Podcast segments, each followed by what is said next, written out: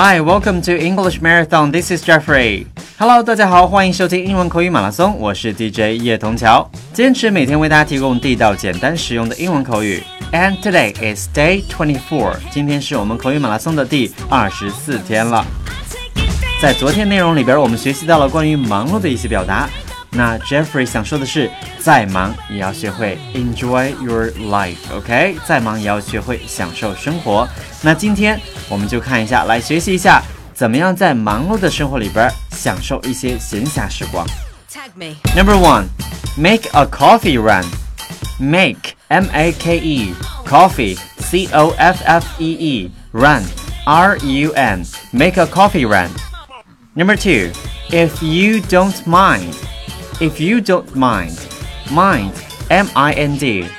Number three, I could use some. I could use some. Could C O U L D. Use U S E. Here comes number one. 来看一下第一个，make a coffee run。什么叫 make a coffee run？make 表示制作的意思。那 coffee 大家都知道，咖啡了。run 跑步的意思。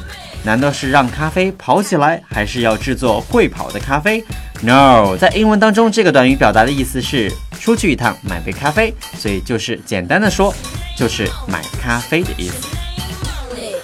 For example，Do you want anything？哎，你有没有什么想要的？I'm gonna make a coffee run。我要去买杯咖啡。如果你有想要的东西的话，我就可以给你带回来哦。So make a coffee run，记住了吗？买咖啡。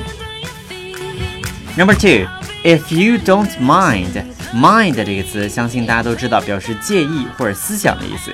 Here, if you don't mind, it means 如果不介意的话。For example, can I have a latte if you don't mind? 刚才不是说了吗？Do you want anything? I'm gonna make a coffee run. 你有什么要带的吗？我要去买杯咖啡。哎，这时候如果你有想带的，你可以说，Can I have a latte if you don't mind? 如果不介意的话，可以帮我带一杯拿铁吗？OK，here、okay, if you don't mind. Number three, I could use some. 我可以来点 I could use. 我可以使用一些。其实简单的说就是我可以来点什么啊。所以别人问你有没有什么需要的时候，you can say I could use some Coke. 哎，我想我可以来点可乐。I could use some Coke, or I could use some tea. I could use some drink，喝一杯。OK，I、okay, could use。OK，你现在正在收听的是英文口语马拉松，每天为大家提供地道、简单、实用的英文口语。喜欢英文的同学还可以欢迎加入我们的 QQ 英文学习群幺七六八五幺二二七，我是 DJ 叶童桥。And come on, let's review what we had today。再来简单复习一下今天所学习的内容。Number one, make a coffee run，买咖啡。Number two. If you don't mind，如果不介意的话，For example, can I have a latte?